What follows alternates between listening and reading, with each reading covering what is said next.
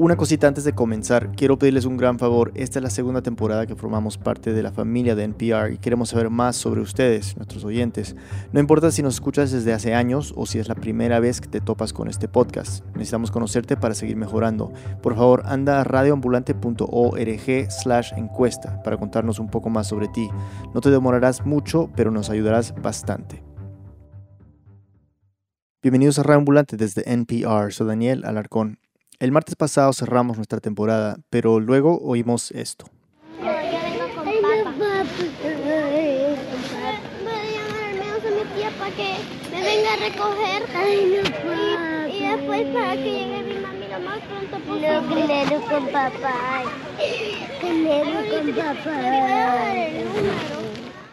Seguramente ustedes también lo escucharon. ProPublica es un medio independiente que hace periodismo de investigación y el lunes 18 de junio publicaron un audio de niños detenidos, separados de sus familias en la frontera sureña de Estados Unidos.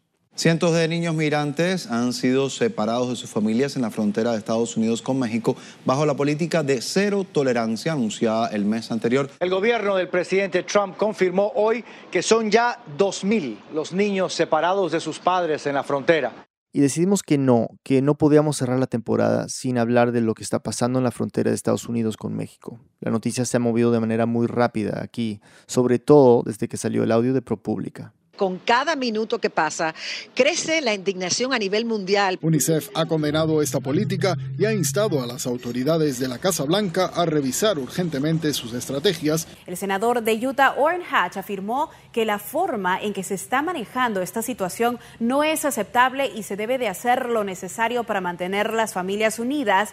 El miércoles 20 de junio, día que estábamos cerrando este episodio, el presidente Trump, después de argumentar por una semana que no había nada que él pudiera hacer y que todo era culpa de las leyes que habían firmado los demócratas, We're stuck with these horrible laws. They're horrible laws. firmó una orden ejecutiva que a primera vista prohíbe la separación de niños de sus familias. I consider it to be a very important executive order. It's about keeping families together while at the same time Entonces, en muchos medios se ha reportado que la orden pone fin a las separaciones familiares, pero algunos críticos apuntan que en realidad no, que lo que dice es que el gobierno mantendrá a familias unidas, cito, cuando sea apropiado y consistente con las leyes y recursos disponibles. O sea, puede haber casos en que sí se separe de familias, y quizás lo más preocupante es que la orden parece permitir la detención indefinida de familias enteras que están pidiendo asilo. Y según reportes, en las últimas seis semanas, más de 2.300 niños migrantes han sido separados de sus padres. Y la orden ejecutiva de Trump no resuelve el problema de qué hacer con estos niños, ni de cómo reunirlos con sus papás, y ni hablar de resolver la crisis migratoria más amplia, la que ha distorsionado la política de Estados Unidos durante los últimos años.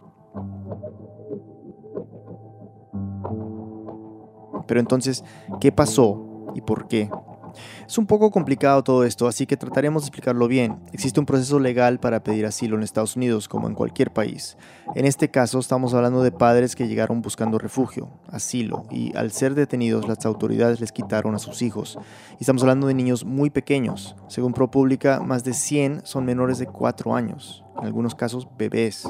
En el audio que se escuchó al comienzo de esta historia se oye algunos de ellos. El presidente Trump comenzó su campaña diciendo que los mexicanos eran violadores y criminales. Para muchos de nosotros que vivimos en Estados Unidos, en particular los que le prestamos atención a estos temas, no es complicado trazar una línea directa entre ese discurso y lo que hemos visto en estos días. Ese fue Trump, el candidato. Ya en el poder, su administración ha sido bastante consistente, siempre con una retórica dura contra los latinos específicamente y contra la migración en general. John Kelly, el actual jefe de gabinete de la Casa Blanca, fue antes secretario de Seguridad Nacional, Department of Homeland Security, lo que se conoce como DHS en inglés. En mayo del 2017, Kelly dijo que estaban considerando separar a los niños de sus padres como una forma de prevenir que más familias inmigrantes llegaran a los Estados Unidos.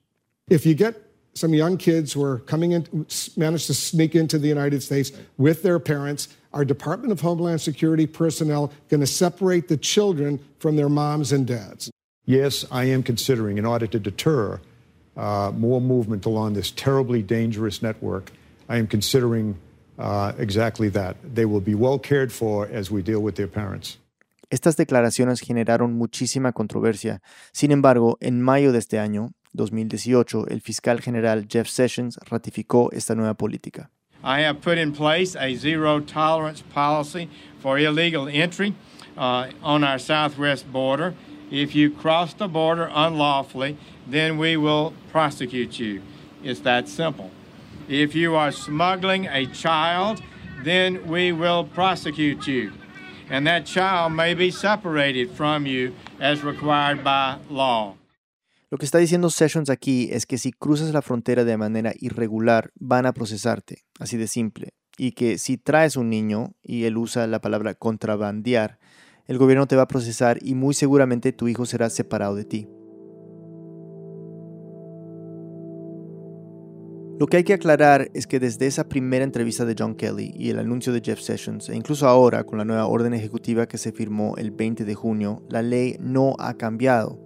Es más, la última vez que hubo un cambio serio en las leyes migratorias de Estados Unidos fue hace más de 10 años, en el 2005. Entonces, lo que la administración Trump cambió es la manera de aproximarse a esa ley. Las separaciones, eso es nuevo. Antes, bajo Obama, cuando una familia era detenida, no los separaban a menos que los padres fueran acusados de un crimen serio.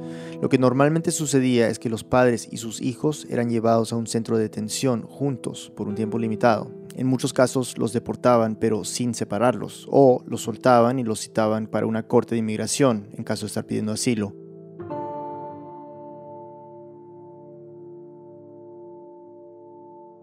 Durante estas últimas semanas, bajo esta nueva política de cero tolerancia, los padres fueron detenidos y separados de sus hijos de manera inmediata. A los padres se los llevaron a un centro de detención de adultos. Y a los niños se les consideró menores no acompañados, a pesar de que no llegaron solos quedaron en custodia de agentes fronterizos y los llevaron a centros de detención muchas veces improvisados, muchas veces lejos de sus padres, sin ninguna comunicación, sin ningún plan para reunirlos cuando terminen sus procesos. Entonces, pocas horas antes de que el presidente Trump firmara su orden ejecutiva, hablé con... Mi nombre es Ginger Thompson y soy una reportera en ProPublica. Ginger es la periodista que recibió ese audio que oímos al principio, el que se grabó dentro de un centro de detención. Es como el primer punto después de que detienen a unas personas en la frontera, las llevan a estos centros y ahí en estos centros es donde separan los padres de sus hijos. Y estos niños, según mi fuente, habían estado en este centro de detención menos de 24 horas. Ahora, eh, una de las partes del audio que es tan, tan eh, impactante, o sea, terrible escuchar es eh, la niña repitiendo el teléfono de su tía, ¿no? Y ustedes hicieron la, tarea de, hablar con la tía. ¿Qué, ¿Qué, es lo que te contó? Esta niña tiene seis años y es de El Salvador. Ella y su mamá habían cruzado Guatemala, México, la frontera de Estados Unidos juntas. La semana pasada llegaron a la frontera con, Estados Unidos y al cruzar la patrulla eh, los encontró y los llevó a este centro. La tía me dijo que sí recibió una llamada de esta niña con la ayuda de una autoridad consular y que la niña estaba gritando y rogando que sácame de aquí, me voy a portar bien, pero por favor sácame de aquí porque estoy sola.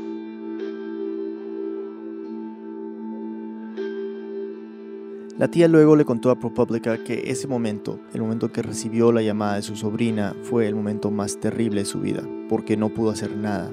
Su estatus migratorio también está en juego y le preocupa que si va a reclamar a la niña, su proceso de asilo podría ponerse en riesgo. Porque otra de las cosas que ha cambiado es que la administración de Trump ya no considera para refugio los casos de violencia doméstica y ha hecho más complicado el proceso de pedir asilo por violencia a las maras y las pandillas. Mientras tanto, la tía es la única que está en comunicación con la niña y con la mamá es decir, madre e hija no se pueden hablar directamente, pero ambas hablan con la tía. Ginger tiene mucha experiencia reportando en México y en temas migratorios, entonces le pregunté cuál era la diferencia ahora, lo que veía ella como reportera. Mira, este Obama también tuvo un eh, papel histórico en términos de deportaciones, o sea, él deportó más personas en la historia reciente del país y estaban em, desesperados para buscar una manera de parar eh, esta ola llegando a la frontera, especialmente estos jóvenes, pero nunca, nunca decidieron separar eh, familias, eh, especialmente padres de sus hijos, trataron de procesarlos juntos porque pensaron ellos que separar a las familias era una, una medida demasiado cruel. Claro.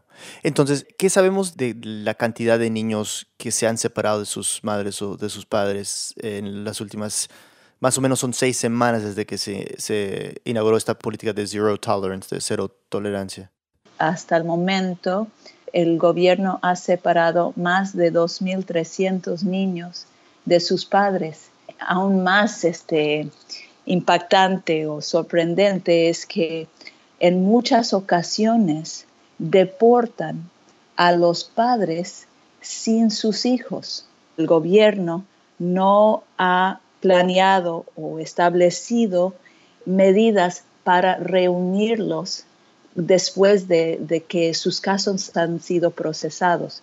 Entonces, ahora estamos viendo muchos casos de padres que han sido deportados y sus niños se quedan aquí y puedan tardar o meses o más que los reúnen. Y yo creo que eso es la próxima etapa de la crisis que vamos a ver, es esta separación sin un fin definido. ¿Qué sabemos de las condiciones eh, en las que están los niños ahora? O sea, ¿cómo son estos albergues? hemos escuchado que son como Walmarts convertidos en centros de detención en algunos casos, pero por lo general, ¿qué sabemos de las condiciones de los niños? Lo malo es que sabemos muy poco en los centros iniciales, o sea, los lugares donde llegan las familias por unos días al principio de su estancia aquí en el país, las condiciones son muy mínimas. Nos han dado unos tours de estos centros muy controladas, entonces es muy difícil saber realmente cómo están la gente ahí porque prohíben cámaras o si permiten cámaras, eh, el acceso es muy restringido. No hay camas, hay unas este, cobijas eh, de papel más o menos, este, y eh, son unos Walmarts, como unas tiendas grandes, y separan las tiendas con unas jaulas, una jaula para los hombres, una jaula para las mujeres y una jaula para los niños. Y de ahí para los niños los llevan a unos albergues que por lo menos tienen unas mejores condiciones. La administración Trump ha respondido a las críticas justamente con este argumento, que las condiciones para los niños son buenas. Esta es Kirsten Nielsen, la actual secretaria del Departamento de Seguridad Nacional. We have high standards, we give them meals, we give them education, we give them medical care. There's videos, there's TVs. I visited the detention. El pasado 18 de junio, un periodista le preguntó si las condiciones en que los niños estaban albergados podría considerarse abuso infantil. Nielsen dijo que no, porque les daban comida, servicios médicos, educación, tenían televisión. Pero, ¿qué tal servicios psiquiátricos para estos niños que han sufrido una trauma tan fuerte? O sea, ¿qué tan entrenados son las personas que trabajan en estos centros? O sea, ¿han sido entrenados para cuidar a niños? Estas cosas no sabemos me alegra que hayas mencionado, digamos, estas preguntas que tienes, porque eso es una de las, cosas que yo quiero saber. Ustedes como ProPublica, eh, como un equipo de periodistas investigativos, ¿cuáles son las preguntas que tienen para esclarecer qué está pasando en la frontera? Si vamos a separar estos niños de sus padres y tomar la responsabilidad de cuidarlos, ¿cómo los estamos cuidando? ¿No? los estamos cuidando bien, los estamos atendiendo a sus necesidades básicas en una manera digna. El gobierno nos dice que sí, pero tampoco nos da prueba de eso. Entonces, estamos buscando nosotros, nosotros mismos, eh, las respuestas a, estas preguntas. ¿Y tú ahora estás yendo a, a Texas? Sí. ¿Y cuál es tu plan ahí? Ver con mis propios ojos, hablar con gente que trabajan en estos centros para ver si podemos lograr este, más información sobre eh, cómo están las familias. O sea, mi pregunta es cómo están las familias, cómo están los niños.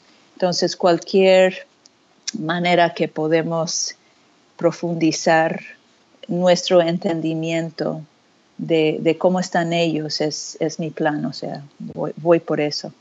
Tú has estado viendo cómo se ha viralizado el audio que tú eh, compartiste desde, ProPublica. ¿Cómo podrías eh, eh, hablar de, la, de, la, cobertura que ha habido sobre este tema?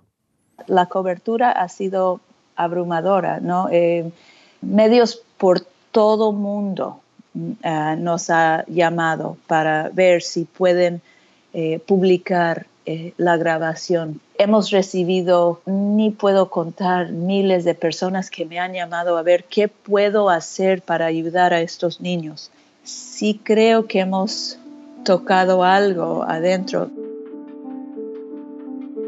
También, eh, les puedo ser sincera, he, recibido muchas este, eh, mensajes de personas que critican a los padres por haber llevado a sus niños a, la frontera en esta manera y que dicen, este, si los padres han decidido tomar estos riesgos, entonces también hay que aceptar el riesgo de ser separado.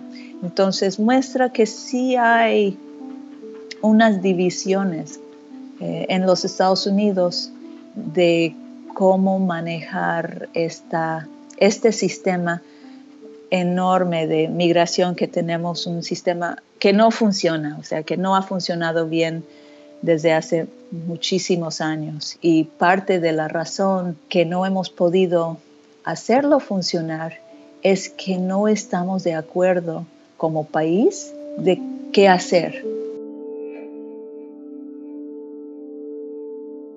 Ginger, solo quiero agradecerte por darnos este tiempo y, nada, espero que nos veamos cuando vuelvas y para, para seguir conversando, ¿sí? Es un placer y muchas gracias. Ginger Thompson es reportera de ProPublica.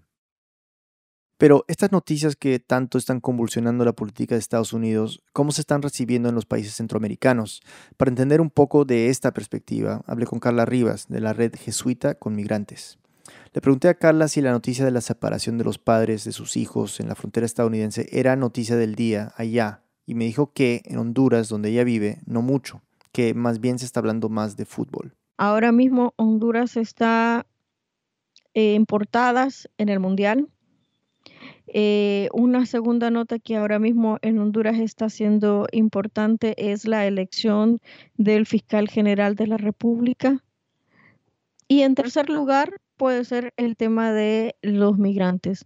Lo cual sorprende, ¿no? Pero Carla tiene una explicación de esto. Estos medios de comunicación, los más grandes del país, son propiedad de esta pequeña élite y de momento no les interesa que la gente esté preocupada por eh, dos mil niños que estén detenidos en estas jaulas.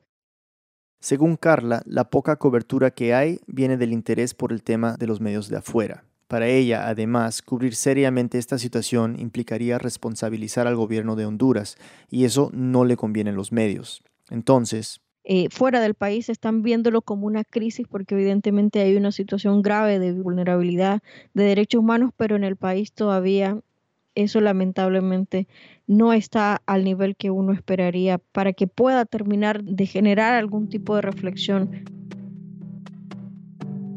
Dijimos al comienzo que esta historia era complicada, y lo es. Una de las cosas que me contó Carla que me ha costado procesar es esto. Aquí hubo una mm, especie de propaganda, digamos, de publicidad de estas redes que trafican con personas, de los coyotes, diciendo que si el familiar se iba con un niño o con una niña, es decir, con un menor de edad, tenía más posibilidades de que lo dejaran pasar. Algunos coyotes incluso llegaban a ofrecer que el niño iba gratis y que solo tenía que pagar el adulto, una especie de dos por uno, como si se hablara de una oferta en el súper, y que no importaba la relación que tuvieran, tío, tía, madre, padre, lo mismo.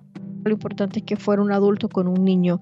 Esas promociones se conocían en las comunidades y frente a eso la gente intentó aprovechar esa promoción, digamos, entre comillas.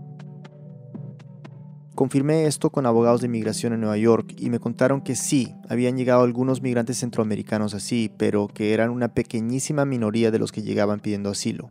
Ahora, poco a poco, la noticia de las separaciones en la frontera se está filtrando a la gente que considera migrar. Saben qué va a pasar, pero siguen saliendo. Entonces, ¿por qué migra la gente si saben los peligros, si conocen los riesgos? Para explicármelo, Carla me contó la historia de Susanita, una niña de 11 años de un barrio de San Pedro Sula. Esta niña ya había hecho la ruta migratoria y cuando la conocimos ya había sido deportada. Y contaba a ella todo lo que había vivido, el sufrimiento que había vivido. Sus padres ya habían hecho el viaje antes que ella y habían logrado entrar y mandaban plata desde Estados Unidos para mantener a su hija. Mientras veían cómo traerla, Susanita vivía con su abuela. Y sí, tenía más dinero que sus amigas o que mucha gente en el barrio, por lo que mandaban sus papás. Pero no es que eso significara mucho. Susanita decía, Yo aquí tengo esta cadena de oro, tengo reloj, tengo zapato, pero todo esto no me lo puedo poner. Solo lo puedo tener aquí dentro de la casa. Si yo salgo de mi casa, me lo roban. El barrio donde vive Susanita es muy peligroso, violento, controlado por maras. Entonces sus papás mandaron a cercar toda la casa, contrataron a un primo de la familia para que lleve a Susanita a la escuela, la espere en la escuela y la devuelva a la casa. Es decir, que le construyeron una prisión donde esa niña está intentando encontrar una forma de vivir sin sus padres, solo con su abuela, con las riquezas que les pueda dar su familia, digamos, las riquezas materiales, pero encerrada. Carla, que escucha historias como esta a diario, tiene un dilema profesional, ético y moral uno no puede decir no se vaya, pero tampoco le puedo decir yo no se quede, porque yo o la institución yo no le puedo ofrecer nada. Es que las condiciones del país son las que tienen que cambiar, porque la gente tiene ganas de trabajar, la gente quiere estudiar, la gente no se quiere ir, pero son las condiciones eh, de pobreza, de desigualdad, de impunidad que están obligando a la gente a salir del país. Carla Rivas vive en el Progreso, Honduras.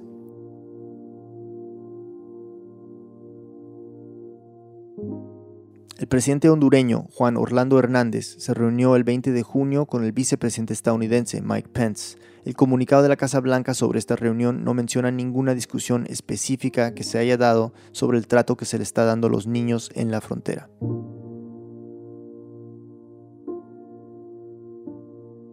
Aún quedan muchas preguntas después de la orden ejecutiva que firmó el presidente Trump. La política de cero tolerancia sigue en pie. Todas las personas que cruzan la frontera sin papeles serán procesadas. Pero ahora, por lo menos se espera que en la mayoría de los casos las familias serán detenidas juntas y por un tiempo indefinido.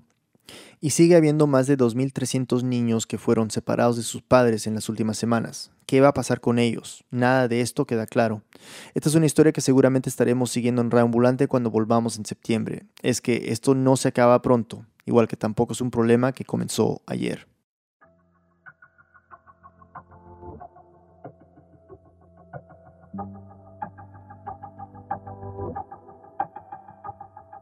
Esta historia fue producida por el equipo editorial de Reambulante, que incluye a Camila Segura, Silvia Viñas, Luis Fernando Vargas y a mí.